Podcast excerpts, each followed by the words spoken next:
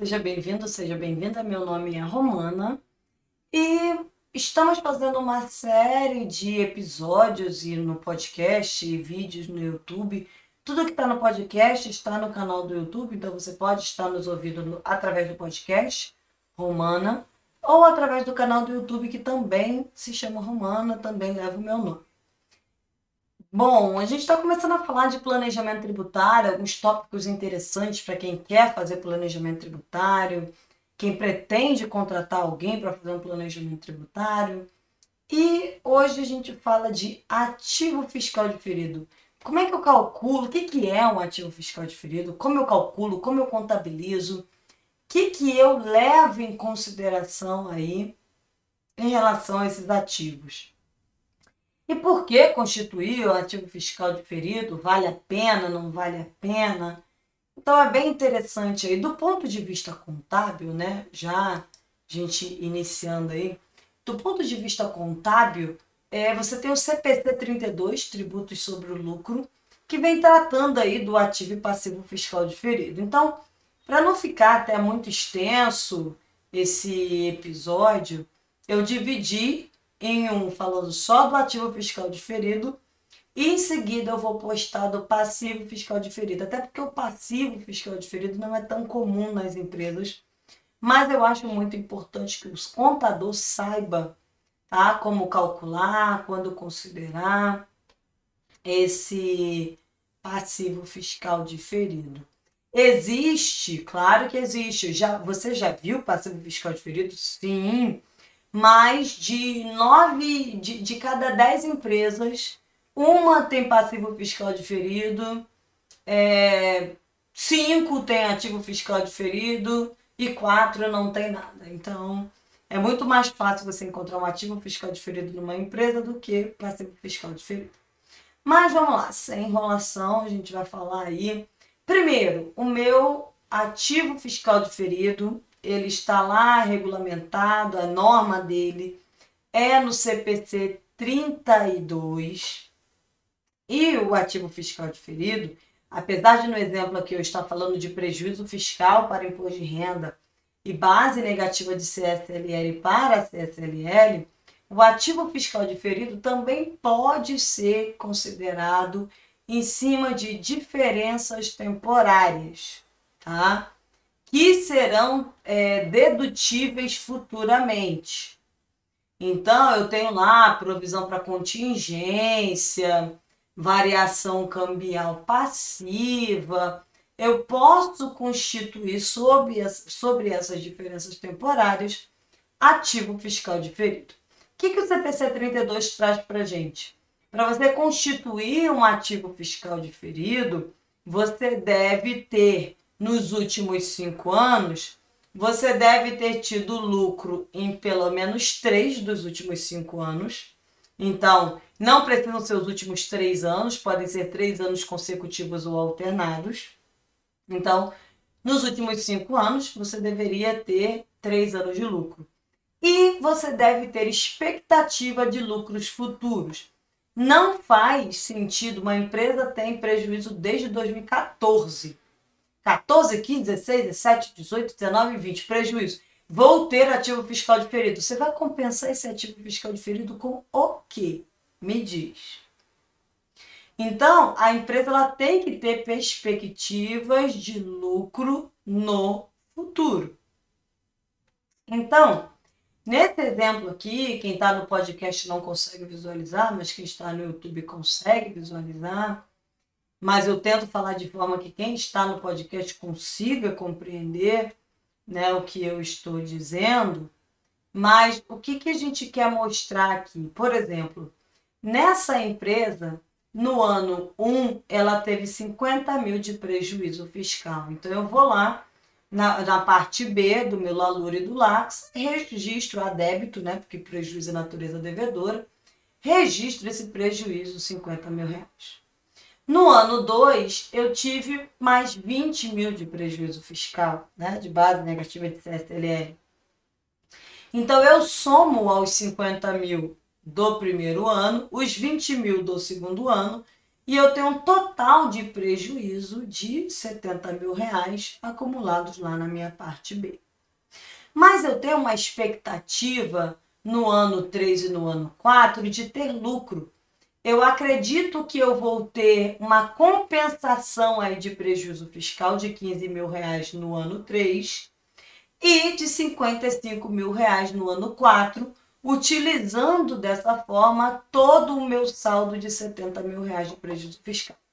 Se você não sabe bem o que é compensação de prejuízo fiscal e base negativa de CSLL, lá no canal do YouTube tem uma playlist Lucro Real explicando como faz essa compensação, o que é um prejuízo fiscal.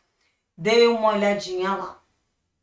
Então, eu acredito que no ano 3 e no ano 4 eu vou ter lucro tributável de forma que eu compense 30% desse meu lucro com 15 mil reais do meu prejuízo fiscal e compense no ano 4 o meu lucro com 55% do meu lucro, do meu prejuízo fiscal. Lembrando o seguinte aí, eu ah, tenho que considerar que estou compensando 30% da minha base de cálculo, tá? Então, o que, que eu faço aqui? Ano 1, ano 2, prejuízo, 50 e 20 mil respectivamente. Se eu tenho uma expectativa de compensação de 15 mil reais da minha base de cálculo, quanto que eu vou deixar de pagar de imposto de renda e contribuição social? Bom, se eu pretendo compensar 15 mil reais no ano 3, minha base de cálculo é 15 mil reais. Vou calcular 15% de imposto de renda, 10% de adicional, 9% de contribuição social. Quanto que eu diminuí a minha base de. Enquanto eu diminuí a minha base de cálculo? Em 15 mil. Quanto, enquanto que eu deixei de pagar de tributos? 5.100 porque eu estou deixando de pagar 34% da minha base de cálculo. No ano 4, eu vou fazer uma compensação lá no meu balancete de suspensão e redução de 55 mil reais. Então, eu estou diminuindo minha base de cálculo em 55 mil reais. Quanto que eu estou deixando de pagar de imposto de renda e de contribuição social? 15% de imposto de renda, 8.250. O imposto de renda adicional de 10%, 5.500 e a contribuição social de 9%, 4.950. Somando os três aí, de uma compensação de 55 mil reais, eu estou deixando de pagar 18.700. Então, o que, que eu posso fazer aí? Eu coloquei a contabilização separada, mas você pode contabilizar tudo no ano 2. Eu coloquei separado para visualizar melhor. Então, nota o seguinte: no ano 1 e no ano 2 eu tive prejuízo. Mas se ao final do ano 2 eu tenho uma expectativa de compensação no ano 3, eu vou lá e contabilizo o meu ativo fiscal diferido. Eu digo, olha, eu tive aqui prejuízo no ano 1 e no ano 2, porque aqui a empresa começou a existir agora, ela não tem 5 anos de existência, né? E eu tenho uma expectativa de que eu vou compensar aí na minha base de cálculo, eu vou ter um lucro tributável e eu vou compensar 30% desse lucro com prejuízo fiscal. Então eu vou lançar aí o meu ativo fiscal diferido no ano 2. Porque eu espero ter essa compensação de 15 mil reais no ano 3. Diferir quer dizer postergar. Então não faz sentido eu lançar um ativo fiscal diferido no ano 3 e já utilizar esse ativo fiscal diferido no ano 3. Não faz sentido. Então, no ano 2, eu já sinalizo: olha, eu vou lançar um ativo fiscal diferido aqui no ano 2, que é quanto eu espero diminuir da minha base de cálculo no ano 3. Cuidado com uma coisa: muita gente acha que vai contabilizar no ativo fiscal diferido o valor do prejuízo fiscal. Não. Eu não vou contabilizar os 15 mil que eu espero compensar no ano 3. Eu vou contabilizar no ativo fiscal diferido o imposto de renda e a contribuição social que eu espero economizar compensando esses 15 mil reais no ano 3. Então eu vou debitar ativo fiscal diferido no ativo não circulante, R$ 5.100, Credito quem? Provisão do imposto de renda diferido no resultado, 3.750, mais provisão de CSLL diferida no resultado, também é crédito de 1.350. Então você nota o seguinte, o meu lucro líquido ele melhora.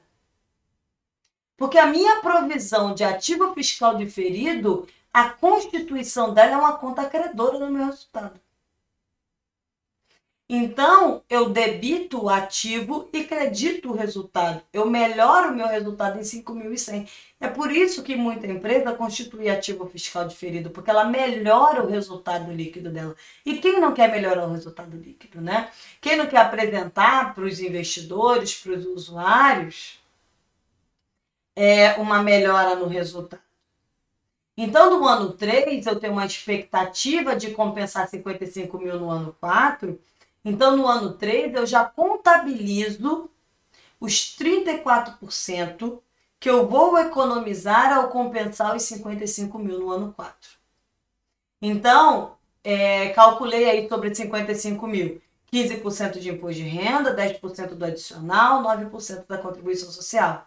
Então, eu debito o ativo fiscal diferido no ativo não circulante de 18.700 e credito a provisão de imposto de renda diferido no resultado de 13.750 e credito a provisão de CFLL diferida também no resultado de 4.950. Então note que a contabilização do ativo fiscal diferido, ela acontece antes da expectativa de utilização desses valores. Não faz sentido contabilizar no mesmo ano em que eu vou é, utilizar esses valores não faz sentido. Eu contabilizo um ano antes, três anos antes. Ah, então se eu tenho essa expectativa aí, fiz o meu fluxo de caixa, minha expectativa é do ano 3 e do ano 4. Eu poderia contabilizar esses dois valores já no ano 2? Ao invés de contabilizar no ano 2 e no ano 3? Sim. Por quê? Porque é permitido fazer ajustes. Então, digamos que eu contabilizei lá no ano 2 eu contabilizei 5.100 no ativo fiscal diferido, correto? Mas, na hora de compensar, eu não compensei os 15 mil, que me daria uma economia de 5.100. Quanto que eu compensei? Então, eu tenho aí é, que fazer o meu cálculo né?